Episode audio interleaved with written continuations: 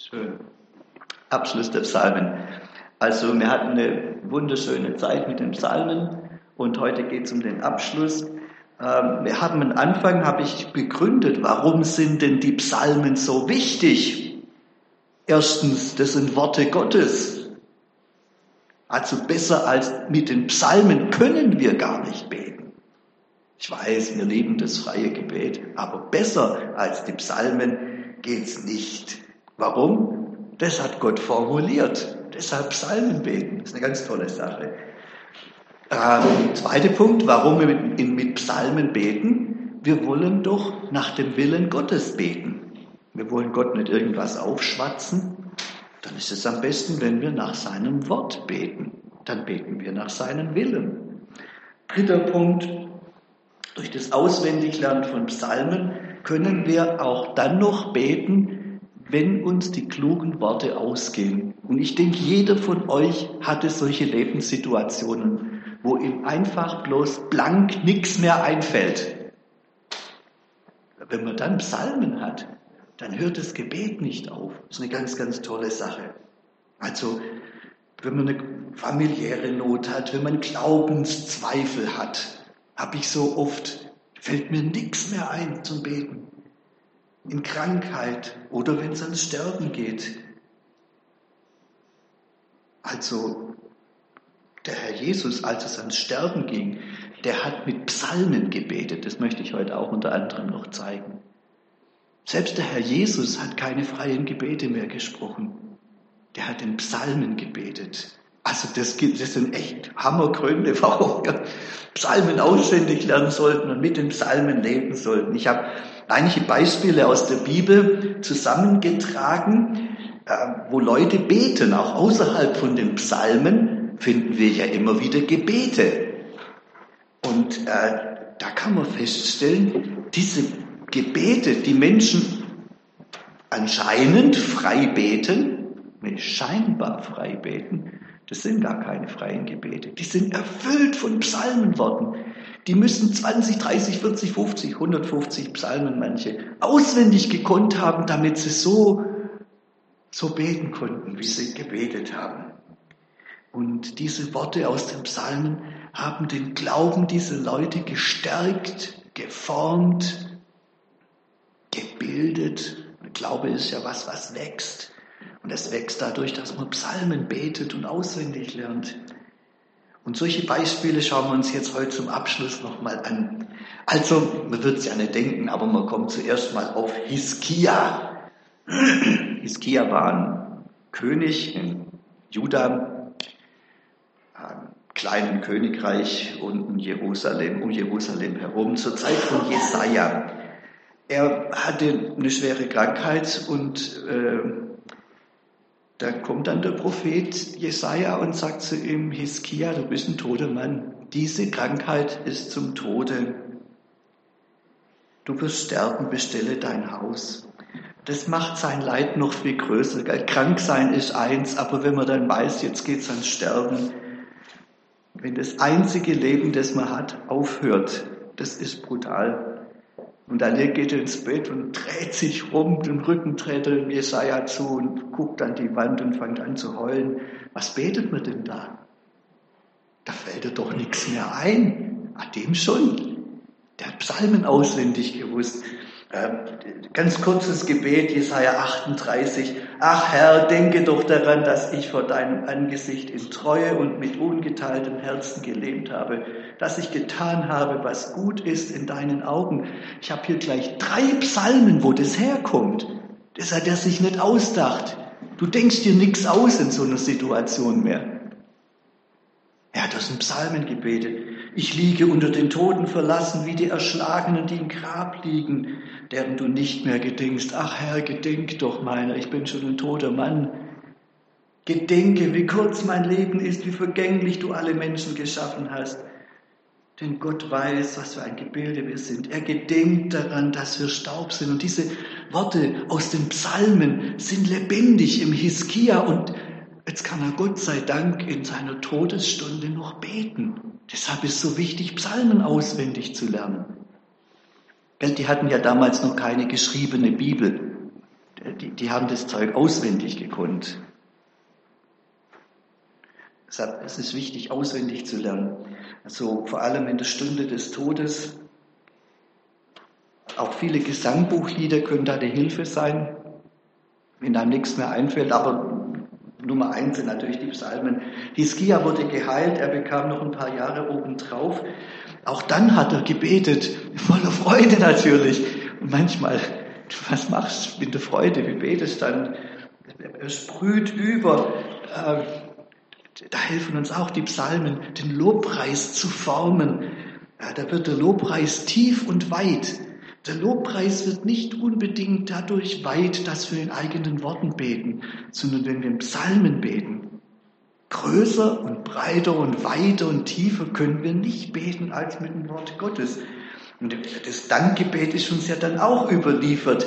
Äh, auch in Jesaja 38, siehe, um Trost war mir sehr bange, du aber hast dich meiner Seele herzlich angenommen, dass sie nicht verdürbe denn du wirst alle meine Sünden hinter dich. Aus Psalm 37, wohl dem, dem die Übertretungen vergeben sind, dem die Sünde bedeckt ist, wohl dem Menschen, dem der Herr die Schuld nicht zurechnet, in dessen Geist kein Trug ist. Diese Psalmworte sind lebendig in ihm und er kann beten. Denn die Hölle lobt dich nicht, so rühmt dich der Tod nicht und die in die Grube fahren, die warten nicht auf deine Wahrheit. Auch in dem Psalm, im Psalm 6, Vers 6 steht es, denn im Tod gedenkt man deiner nicht. Wer wird dir bei den Toten danken? Also ihr merkt, der Hiskia lebt mit den Psalmen. Ein anderer, der Jonah, der hat ja nun auch eine Nahtodeserfahrung. Da gibt es ja Orte, also da fällt dir kein äh, Gebet mehr ein.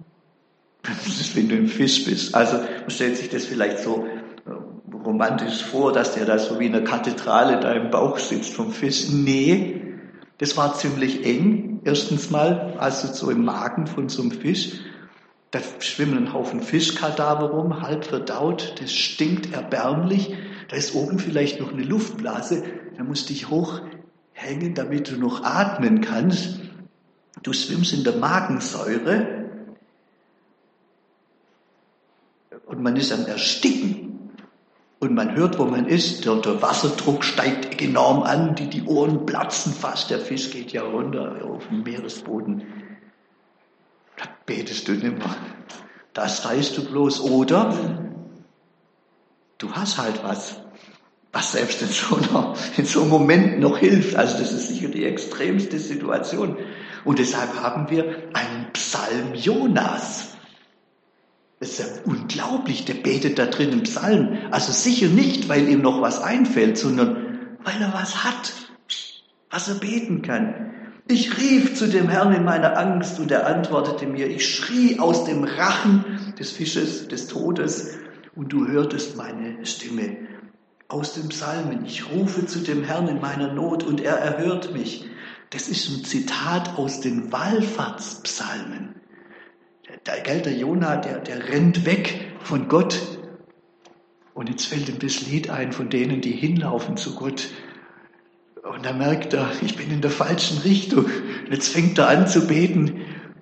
Das Gebet von denen, die zu Gott hingehen. Das leitet ihn zur Umkehr an. Guter, äh, guter Lobpreis hat auch immer was mit Umkehr zu tun, zu Gott. Das kannst du dir nicht aus den Fingern saugen in so einer Situation, sondern das lebt in dir, weil du Psalmen auswendig gelernt hast. Du warfst mich in die Tiefe, mitten ins Meer, dass die Fluten mich umgaben. Alle deine Wogen und Wellen gingen über mich. Psalm 42, Vers 8 steht es schon mal, hat Jona auswendig gekonnt. Deine Fluten rauschen daher und eine Tiefe ruft die andere. Alle deine Wasserwogen und Wellen gingen über mich. Also, dass er im Wasser war, das hat er so gemerkt, ja. Und dass er in der Tiefe war, hat er auch selber gemerkt. Aber aus den Psalmen wurde er angeleitet zu sagen, Herr, das sind ja deine Wasserwogen. Ich bin ja immer noch in deiner Hand, selbst da unten. Das hat er nicht selber wissen können. Das hat er aus den Psalmen gewusst. Herr, das sind ja deine Wasserwogen. Selbst im tiefsten Moment im Sterben der Jonah stirbt da unten gerade. Er merkt es, Ich habe es immer noch mit Gott zu tun. Ich bin immer noch in seiner Hand. Merkt ihr, wie toll das ist, Psalmen auswendig zu können? Vers 5, dass ich dachte, ich wäre von deinen Augen verstoßen, ich würde deinen heiligen Tempel nicht mehr sehen. Psalm 31, 23 steht es auch schon, ja. Und hat er auswendig gewusst. Ich sprach wohl in meinem Sagen, ich bin vor deinen Augen verstoßen. Doch du hörtest die Stimme meines Flehens, als ich zu dir schrie. Also kurz vorm Sterben da unten in dem Fisch, der Jonah hat keinerlei Anlass zu glauben, dass er da noch rauskommt. Wir kennen die Geschichte ja. Aber der kannte die Geschichte noch nicht. Die war noch nicht passiert. Jetzt glaubt er an Hoffnung, jetzt hat er Hoffnung auf Rettung. Woher kommt es denn? Aus den Psalmen. So wichtig sind die Psalmen. Lernt Psalmen auswendig, das ist echt wichtig. Wasser umgaben mich und gingen mir ans Leben. Die Tiefe umringte mich, Schilf bedeckte mein Haupt. Psalm 18, Vers 5 steht es auch schon. Es umfingen mich des Todes Bande und die Fluten des Verderbens erschreckten mich. Für die nächsten Verse habe ich keine, den nächsten Vers habe ich keine Parallele aus dem Psalmen gefunden, aber dann Vers 8 wieder. Als meine Seele in mir verzagte, gedachte ich an den Herrn und mein Gebet kam zu dir in, meinen Heil, in deinen heiligen Tempel. Auch das steht im Psalm 18, Vers 7. Und er hat es einfach nachgebetet, weil er selber nicht mehr konnte. Die Psalmen gaben ihm die Hoffnung. In den Vers 10 haben wir nochmal so eine Parallele ich aber will mit Dank dir Opfer, Entschuldigung, der ist im Fisch unten drin. Der kommt nie wieder zum Tempel. Der wird nie wieder Opfer bringen. Und jetzt betet er, ich will mit Dank dir Opfer bringen, meine Gelübde will ich erfüllen. Ja, der hat da unten wahrscheinlich geschworen, dass er nach Ninive geht, wenn er nochmal rauskommt. Ja. Meine Gelübde will ich erfüllen, dem Herrn, der mir geholfen hat. Psalm 50, Vers 14, opfere Gott Dank und erfülle dem Höchsten deine Gelübde. Psalm 116, dir will ich Dank opfern und des Herrn Namen anrufen. Ich will meine Gelübde dem Herrn erfüllen, vor allem seinem Volk. Wir wissen ja nachher, wie die Geschichte weitergeht. Der Jonah macht es tatsächlich. Und er spricht in Ninive von dem Gott, der treu ist und der gut ist und der barmherzig ist. Man merkt ja, wie die Psalmen ihm da helfen. Lernt Psalmen auswendig. Andere Geschichte, Daniel. Daniel war ja immer so, ja, immer so knapp, knapp an der Hinrichtung vorbei. Gleich am Anfang von seiner Karriere war dieser durchgeknallte König Nebukadnezar in Babylon. Der hat einen Traum, dann vergisst er den Traum, er merkt nur noch, ah, der war blöd. Und da ruft er seine Magier und so zusammen und sagt, hey Leute, was habe ich für einen Traum gehabt? Und die sagen, was jetzt? Woher sollen wir wissen, was du für einen Traum hast? Ja, was seid ihr überhaupt für welche? Ihr seid ja wertlos, ich bringe euch alle um. Inklusive Daniel, der hatte auch dazu gehört, zu den Magiern und Weisen und so. Also Daniel steht auf der, auf der Hinrichtungsliste vom König. Und jetzt rennt der Daniel. Ja, der rennt schon, aber der rennt in dieser Extremsituation ins Gebet. Und was betet er jetzt? Gleich klopft, gleich an der Tür und die König und die Soldaten stehen da und machen mich den Kopf kürzer. Was betest du da? Der betet Psalmen. Auch du Daniel betet Psalmen. Gelobt sei der Name Gottes von Ewigkeit zu Ewigkeit, denn ihm gehören Weisheit und Stärke. Steht in den Psalmen an verschiedenen Stellen. Psalm 41. Gelobt sei der Herr, der Gott Israels, von Ewigkeit zu Ewigkeit. Im Psalm 106 fast wörtlich dasselbe. Die Psalmen helfen ihm in extremer Lebensgefahr jetzt noch Lobpreis zu machen. Hallo? Der macht Lobpreis. Mitten, äh, kurz vor seinem Tod. Vers 21 betete weiter. Er ändert Zeit und Stunde, er setzt Könige ab, er setzt Könige ein, er gibt den Weisen ihre Weisheit und den Verständigen ihren Verstand. Woher hat er das? Der Nebukadnezar bringt ihn gleich um und er betet, ach Gott setzt Könige auch wieder ab. Woher hat er das? Psalm 75. Gott ist Richter. der diesen erniedrigt und jenen erhöht. Die Psalmen helfen ihm hier in aussichtsloser Lage, noch eine richtige Perspektive zu kriegen. Ja, was machen wir, wenn, wenn wir keine Perspektive mehr haben? Psalmen beten. Das ist die Antwort, ganz einfach. Psalm, Vers 22, er offenbart, was tief und verborgen ist. Er weiß, was in der Finsternis liegt. Denn bei ihm ist lauter Licht. Das war das Problem mit dem Traum von Nebukadnezar. Der war ja ganz tief im Dunkeln verborgen. Keiner hatte Ahnung. Und Daniel sagt, hey, bei Gott gibt es keine Finsternis. Der weiß alles. Der weiß auch, was Nebukadnezar geträumt hat. Wo hat er das denn her? Das denkt er sich doch nicht einfach aus. Es steht im Psalm 139. Steht auch alles schon da. Spräche ich, Finsternis möge mich decken und Nacht statt Licht um mich sein, so wäre auch Finsternis nicht finster bei dir und die Nacht leuchtet wie der Tag. Finsternis ist wie das Licht. Woher weiß Daniel, Gott kann mir alles sagen, was ich wissen muss aus den Psalmen. Jetzt kann es beten, kann es für sich in Anspruch nehmen. So wichtig sind die Psalmen, das merkt man beim Daniel.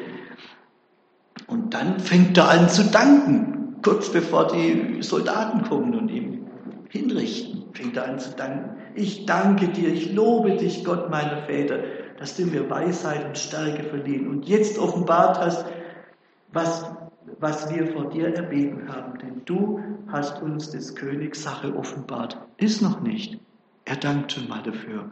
Warum? Hatte von den Psalmen. Hört zu, alle Völker, merkt auf alle, die, in dies, die in dieser Zeit leben, einfache Leute und Herren, reich und arm miteinander. Mein Mund soll Weisheit reden und was mein Herz sagt, soll verständig sein. Steht alles schon da in den Psalmen. Merkt ihr, wie im Daniel sein Glaube geformt wird, geleitet wird, wie der Glaubensschritte macht, weil er Psalmen auswendig kann. Sagt Psalmen auswendig lernen, total wichtig. Wir gehen zu jemand anders. Also in der Schwelle zum Neuen Testament haben wir zwei Frauen. Beide haben dasselbe Problem. Eine ist richtig alt und eine ist noch richtig jung. Und die eine kriegt keine Kinder und die andere hat eins im Bauch. Also, mh, das ist Maria, gell? Man sieht es immer so im Nachhinein als so eine eine niedliche Weihnachtsgeschichte, aber das ist echt brutal. Maria war schätzungsweise 14, bettelarme Familie. Äh, und die, wurde natürlich schnell weggeheiratet, so früh wie möglich. Aber wer will denn so ein armes Mädle aus so einer armen Familie? Ist auch eine Prestigesache. Wer heiratet denn eine Maria? Hallo. Aber ah, da guckt man nicht so genau hin, auch wenn der Mann dann ein bisschen älter ist. Der Josef war deutlich älter als Maria. Das ist keine äh, romantische Liebesgeschichte, wie sie immer dargestellt wird. Der Josef ist deutlich älter, Maria ist 14 und wird aus einer armen Familie weggeheiratet, ein Esser weniger. Das ist die Geschichte von Weihnachten. Das ist der Anfang vom Neuen Testament. Das ist eine brutale Geschichte. Und jetzt ist sie schwanger von einem anderen. Da geht's blöder? Hätte sie die Chance gehabt, ja, rauszukommen. Jetzt ist sie schwanger. Also die Geschichte mit dem Engel und dem Heiligen Geist, das wissen wir heute ja, das kauft doch niemand ab. Das glauben die Leute doch heute noch nicht. Das sind die doch damals auch nicht glaubt. Die gesagt, ja, ja, den Heiligen Geist kennen wir. Sag uns doch, wer es war. Sei doch ehrlich, nix Heiliger Geist und Engel und so die wird sich ja, wenn die die Geschichte erzählen würde mit dem Heiligen Geist und dem Engel, die wird sich ja noch mehr zum Gespött machen. Was macht denn jetzt so ein Kind? War doch nichts Romantisches. Der Engel war weg und Maria war auch weg. Die stand eilends auf und eilte ins Gebirge, weit weg, wo dich keiner kennt. Oben hatte sie eine Tante, die Elisabeth, die mit dem anderen Problem, dass sie keine Kinder kriegt. Und da konnte sie untertauchen erstmal sortieren, ja. Und da kommt sie da dran und Gott bereitet diese Situation vor. Und Elisabeth sagt, du, hey, wo, wo ich dein Groß gehört habe, da das Kind bei mir, die ist auch schwanger geworden auf eine ganz besondere Weise, da das Kind bei mir im Bauch, das hat schon gehüpft vor Freude. Und ihr kennt die Stelle. Maria war so erleichtert. Da war noch mal jemand, der die Geschichte mit dem Engel und dem Heiligen Geist glaubte. Und dann kommt das Besondere. Da ist ein 14-jähriges, bettelarmes Mädchen in einer furchtbar prekären Situation. Und die betet ihren Lobpreis. Das finden wir sonst an Tiefgang nirgends. Die hat einen Tiefgang, das ist wahnsinnig. Wo hat ein 14-jähriges Mädchen das her? War noch nicht mal im Konfirmandenunterricht. Wo hat die das her? Wo, wo kriegt die diesen Lobpreis her? Wenn wir genau hinschauen, und das machen wir jetzt gleich, wir schauen uns den Lobpreis an, der Magnificate Maria, ja. Dann sehen wir, dass das alles eins zu eins aus den Psalmen ist. So arm wie sie waren, aber die Psalmen haben sie mit ihren Kindern auswendig gelernt. Man geht heute davon aus, die frommen Juden kannten das ganze Alte Testament auswendig. Die, die Psalmen auf jeden Fall. Und jetzt ist da die Maria in dieser ausweglosen Situation und kann beten. Wenn ihr wollt, dass eure Kinder vom Heiligen Geist erfüllt werden, dann lasst sie Bibel auswendig lernen und vor allem Psalmen auswendig lernen. Das ist der Weg, wie, wie Gott einen Menschen mit dem Heiligen Geist erfüllt. Jetzt wird die, die Maria, die fließt über vom Heiligen Geist und mit, mit, mit, mit Psalmenworten. Meine Seele erhebt den Herrn. Psalm 20, Vers 8. Die anderen verlassen sich auf Wagen und Rosse. Aber wir erheben den Namen des Herrn. Erhebt den Herrn mit mir. Lasst uns miteinander erhöhen seinen Namen. So fangen Psalmen an. So fängt man an zu beten. Weiß Maria, hat sie auswendig gelernt. Mein Geist freut sich Gottes meines Heilandes. Psalm 9, Vers 3 bis 4. Ich freue mich, ich bin fröhlich und lobe deinen Namen, du Allerhöchster, dass meine Feinde zurückweichen mussten. Der Herr ist mein Licht und mein Heil. Vor wem sollte ich mich fürchten? Vor wem sollte ich mich fürchten? Der Herr ist meines Lebens Kraft, vor wem sollte mir grauen? Hilf uns, Gott, unser Heiland, Helfer, um deines Namens Ehre willen. Das hat Maria im Hinterkopf, dem im Herzen. Und deshalb kann sie beten. Denn er hat die Niedrigkeit seiner Magd angesehen. Siehe, von nun an werden mich selig preisen alle Kindeskinder. Herr, sei mir gnädig, Psalm 9. Sieh an meine Niedrigkeit unter meinen Feinden, der du mich erhebst aus den Toren des Todes. Der Maria blühte die Todesstrafe. Verlobt und ein Kind im Bauch von einem anderen. Und weil sie aus einem besonderen Stamm war, war die Todesstrafe nicht Steinigung, sondern flüssiges Blei in den Mund gießen. Das, das stand vor ihr, das war der Brauch damals. Was betest du da? Wenn du das kannst, aus Psalm 9, dann ist es gut. Ich freue mich und bin fröhlich über deine Güte, dass du meine Niedrigkeit ansiehst und nimmst dich meiner an in Not. Vers 49, denn Großes hat der Mächtige an mir getan und heilig ist sein Name. Wer ist der König der Ehre, es ist der Herr stark und mächtig, der Herr mächtig im Streit. Psalm 89. Gott ist gefürchtet in der Versammlung der Heiligen, groß und furchtbar über alle, die um ihn sind. Vers 50. Und seine Barmherzigkeit währt immer für und für bei denen, die ihn fürchten. Psalm 103 haben wir vorher gesungen. Wie sich ein Vater über Kinder erbarmt, so erbarmt sich der Herr über die, die ihn fürchten. Vers 51 betet Maria weiter. Er übt Gewalt mit seinem Arm und zerstreut, die hoffärtig sind, in ihres Herzens Sinn. Aus Psalm 89, Vers 11. Du hast deine Feinde zerstreut mit einem starken Arm. Wir können gerade so weitermachen. Ich, ich, ich, ich skippe das jetzt einfach. Ihr seht, jeder, jeder Satz, jede Redewendung kommt aus den Psalmen. Und sie ist erfüllt vom Heiligen Geist und von diesen Psalmen und, und betet. Und bei so einer Mutter, ja, was wird da aus dem Jungen? Aus Jesus, den möchte ich zum Schluss zeigen. Der Jesus hat in Psalmen gebetet, wie kaum ein anderer. In den schwierigsten Lebenssituationen. Psalmen. Und wenn selbst der Herr Jesus nicht frei gebetet, er hat auch frei gebetet, aber vor allem in Psalmen gebetet hat, ich würde sagen, wir sind da nicht besser als er. Wir können da ruhig auch in dem Punkt Jesus nachfolgen und in Psalmen beten. Ich würde sogar sagen, das ist fast schon überheblich, wenn man denkt, ein frei formuliertes Gebet ist besser. Wir dürfen beten, wie wir wollen, natürlich. Aber wir können ja auch so beten, wie es gut und besser ist, ja. Und besser ist mit Psalmen. Das wird uns gerade von den schwersten Zeiten bei Jesus berichtet, dass er in Psalmen gebetet hat. Also so wie in Jona mitten im Sterben nichts mehr anderes blieb, als nur noch Psalmen zu beten. So betete auch Jesus in der größten Bedrängnis Psalmen. Das ist so eine kleine Randbemerkung in der Leidensgeschichte, auf die möchte ich jetzt etwas breiter eingehen.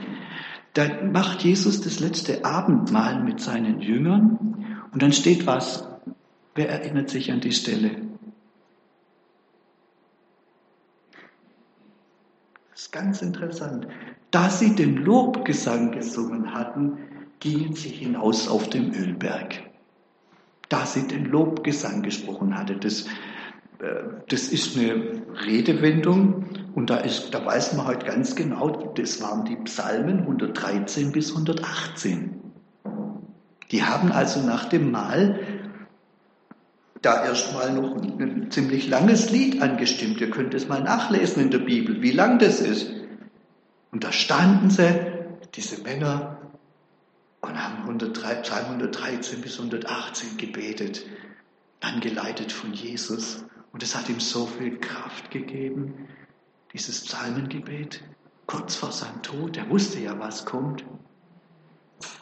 Ich bringe ein paar wenige Zitate aus diesen Psalmen 113 bis 118. Ich mache vielleicht mal ein paar Kommentare dazu, aber wenn man die Geschichte weiß, wie Jesus kurz vor seinem Tod steht, dann merkt man, wie unheimlich in diese Worte getröstet haben müssen.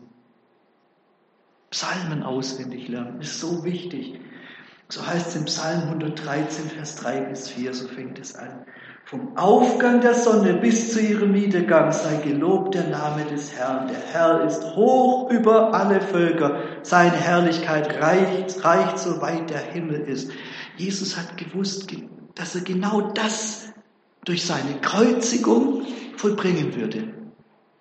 Dass jetzt der Name Gottes nicht nur in Israel gelobt wird, sondern vom Aufgang der Sonne bis zu ihrem Niedergang auf der ganzen Welt. Und er ist verzagt, weil er sterben muss, aber diese Psalmen geben ihm die Perspektive. Guck mal, du weißt, wofür du es machst. Dass auf der ganzen Welt Menschen Gott loben könnten. Und als er dann am Kreuz war, das hat er vorher schon gesagt, wenn ich erhöht sein werde, dann werde ich alle zu mir ziehen. Und dann wird Psalm 113 verwirklicht. Das betet er kurz vor seinem Tod. Psalm 113, Vers 7 bis 8. Dort heißt es, Gott richtet den Geringen auf aus dem Staub, erhöht den Armen aus dem Schmutz, dass er ihn setze neben die Fürsten, neben die Fürsten seines Volkes.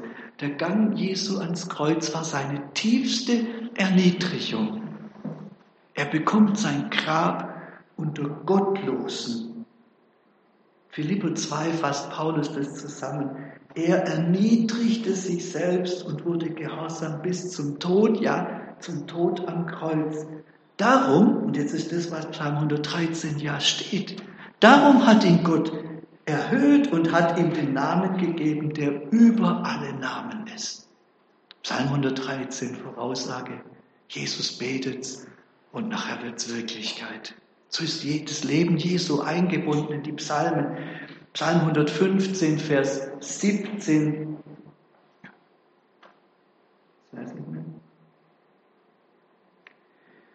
Die Toten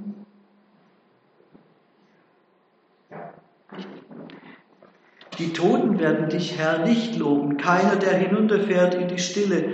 Aber wir loben den Herrn von nun an bis in Ewigkeit. Halleluja. Was ist das für ein Psalm, wenn man das beten kann, kurz bevor man stirbt? Die Toten nicht, aber wir in Ewigkeit. Es gibt ihm die Ewigkeitshoffnung. Was für ein Trost hat es Jesus gegeben mitten im Tod? In Apostelgeschichte 2 hören wir, wie die ersten Christen das danach sprechen. Ja, Gott hat Jesus auferweckt und hat aufgelöst die Schmerzen des Todes, wie es unmöglich war, dass er vom Tod festgehalten werden konnte. Auch hier die Psalmen geben, geben ihm Trost auf dem schweren Weg.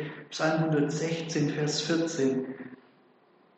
Ich liebe den Herrn, da mache ich gar keinen Kommentar dazu. Was ist es? Jesus gibt sein Leben hin für seinen Vater. Im letzten, im tiefsten Gehorsam. Und hier hat er aus dem Psalmen, wie das ein Akt der Liebe ist. Und er drückt die Liebe zu seinem Vater aus mit diesem Psalmwort. Ich liebe den Herrn, denn er hört die Stimme meines Flehens, was er nachher in Gethsemane betet. Er neigte sein Ohr zu mir, darum will ich mein Leben lang ihn anrufen. Stricke des Todes hatten mich umfangen.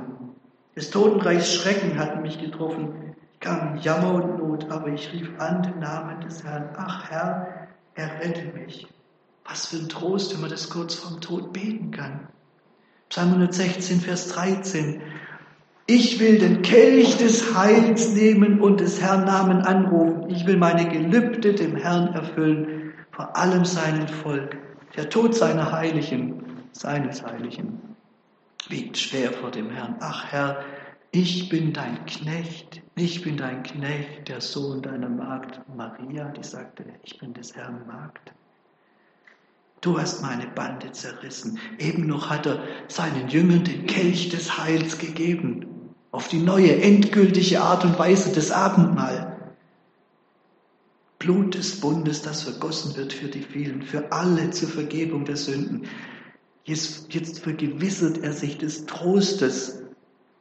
Er, der ist ja, ist ja kein, wie kein anderer, der Knecht des Herrn. Wie war das für Jesus, das zu beten? So ein Trost, so eine Kraft. Psalm 117, Vers 1. Lobe den Herrn alle Heiden, preist ihn alle Völker, dafür starb Jesus. Und mit diesem Gebet griff er die Verheißung von Jesaja 53 auf. Weil seine Seele sich abgemüht hat, bis in den Tod wird er das Licht schauen und die Fülle haben, heißt es dort von Jesus. Und durch seine Erkenntnis wird er, mein Knecht, der Gerechte den vielen, nämlich allen Gerechtigkeit schaffen, denn er trägt ihre Sünden, darum will ich ihm die vielen, alle als Geschenk, als Beute geben. Und er soll die Starken zum Raub haben, dafür, dass er sein Leben in den Tod gegeben hat und den Übeltätern gleichgerechnet ist und die Sünde der vielen, nämlich aller, getragen hat und für die Übeltäter gebeten. Und die Verheißung von Psalm 2, Vers 8 greift er auch auf, auch Psalmen. Bitte mich, so will ich dir die, der Völker, die Völker zum Erbe geben und der Weltenden zum Eigentum. Das ist die ganze Mission Jesu nochmal in Psalmen und Bibelworten zusammengefasst. Und Jesus kann das beten, weil er die Psalmen auswendig hat. Psalm 118, Vers 22 bis 25. Der Stein, den die Bauleute verworfen haben, ist zum Eckstein geworden. Das ist vom Herrn geschehen und ist ein Wunder vor unseren Augen. Dies ist der Tag, den der Herr macht. Lasst uns freuen und fröhlich sein in ihm. O Herr, hilf, o Herr, lass wohlgefallen. Er steht kurz vor seinem Tod und kann das beten, weil es ihm die Psalmen in den Mund legen. Nur Stunden später sollte genau das passieren. Die Bauleute, das sind die Pharisäer, die Leiter vom Volk, sollten den Stein verwerfen, diesen auserwählten Mann Gottes. Doch Gott würde ihn nicht verwerfen, sondern zum Eckstein machen. In der dunkelsten Stunde konnte Jesus durch diesen Psalm wissen, sich damit trösten. Da kommt das Wunder vom Herrn, dass er in Freude singen kann, kurz davor. Das sind die Psalmen. Und dann in der Stunde seines Todes selber betete Jesus auch am Kreuz noch in Psalmen. Um die neunte Stunde schrie Jesus laut, Eli, Eli, lama asabtani. Das heißt, mein Gott, mein Gott, warum hast du mich verlassen? Das ist ein Psalmwort. Das sind die ersten Worte aus Psalm 22. Das ist kein Zufall. Das sind die ersten Worte aus Psalm 22. Sie werden hier zitiert, weil Jesus sie laut betete. Äh, wir können davon ausgehen, dass Jesus, der am Kreuz hängt, und da, lähmt, da werden ja die Atemmuskeln gelähmt. Da kann man dann immer richtig atmen und immer richtig sprechen, weil man keine Puste mehr hat. Wir können davon ausgehen, dass er diese paar Worte noch laut sprach und dann den ganzen Psalm in seinem Herzen weiterbetete, wie er da hing am Kreuz. Vers 7 bis 9, was hat er da gebetet? Wahrscheinlich in der Stille. Wir wissen es nicht, aber es ist sehr wahrscheinlich. Ich bin ein Wurm, kein Mensch. Ein Spott der Leute, da unten stehen sie alle und lachen ihn aus. Verachtet vom Volk. Alle, die mich sehen, verspotten mich, sperren das Maul auf und schütteln den Kopf. Jetzt kommen die wörtliche Zitate, was die Leute zu ihm gesagt haben. Das ist in den Evangelien berichtet. Wörtlich, das haben sie gesagt. Auch die haben aus Psalm 22 zitiert. Er klage es dem Herrn, der helfe ihm heraus und rette ihn, hat er gefallen an ihm. Und Jesus hat für sich gebetet, aus den Psalmen, Vers 13 bis 19, gewaltige Stiere haben mich umgeben. Ah, die Soldaten ihre Brutalität und alles, was wir sonst gar nicht sehen, was am Kreuz Jesu alles passiert ist. Mächtige Büffel haben mich umringt, ihren Rachen sperren sie gegen mich auf wie ein brüllender, reißender Löwe. Jetzt ist er da, der Löwe, der Teufel, der umhergeht und guckt, welchen er verschlänge. Ich bin ausgeschüttet wie Wasser, alle meine Knochen haben sich voneinander losgelöst. Das ist das, was du am Kreuz erlebst, wenn langsam alles absinkt und sich die, die, die Knochen auseinanderziehen und, und alles kaputt geht. Mein Herz ist in meinem Leib wie zerschmolzenes Wachs, meine Kräfte sind vertrocknet wie eine Scherbe, meine Zunge klebt mir am Gaumen, du legst mich in des Todes Staub. Hunde haben mich umgeben, Heiden. Die bösen Rotte hat mich umringt, sie haben meine Hände und Füße durchbohrt, steht in den Psalmen. Und Jesus kann es jetzt beten. Ich kann alle meine Knochen zählen, sie aber schauen zu und sehen auf mich herab. Sie teilen mein Kleid unter sich und werfen das los um mein Gewand. Steht im Psalm 22, Jahrhunderte vor dem Tod von Jesus. So passiert. Und Jesus weiß, es ist kein Zufall. Es ist alles im Willen Gottes und es ist alles in seinem Plan. Woher weiß er das? Aus den Psalmen. Was für ein Trost hat er aus den Psalmen. Psalmen auswendig lernen ist so wichtig. Vers 29 bis 32. Denn des Herrn ist das Reich und er herrscht unter den Heiden. Ihn allein werden anbeten alle, die in der Erde schlafen. Vor ihm werden die Knie beugen alle, die zum Staub hinabfuhren und ihr Leben nicht konnten erhalten. Er wird Nachkommen haben, die ihm dienen. Vom Herrn wird man verkündigen, Kind und Kindeskind. Sie werden kommen und seine Gerechtigkeit predigen. Dem Volk, das erst noch geboren wird, denn er hat's getan. Also nur noch Minuten, weiß Jesus, nur noch Minuten und dann wird es alles vollendet. Was er hier jetzt betet im Stillen, nur noch Minuten.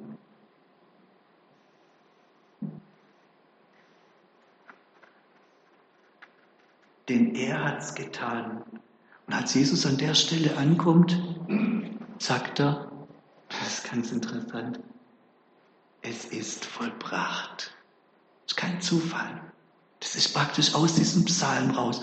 Den Anfang vom Psalm hat er laut gebetet und den Schluss vom Psalm sagt er nochmal, jetzt ist es vollbracht. Er hat's getan. Zuletzt betet Jesus ein Kindergebet. Das weiß man heute. Das haben Mütter damals ihren Kindern als Abendgebet beigebracht. Psalm 31, wundert euch noch was? Psalmen, Psalm 31, Vers 6. Also so wie bei uns die Kinder beten, müde bin ich, geh zur Ruhe. Ja, oder was ähnliches, so haben die Mütter den Kindern und Maria, dem Jesus, dieses Kinderlallgebet beigebracht. In deine Hände befehle ich meinen Geist. Du hast mich erlöst, Herr, du treuer Gott. Dieses Psalmwort betet Jesus zum Schluss.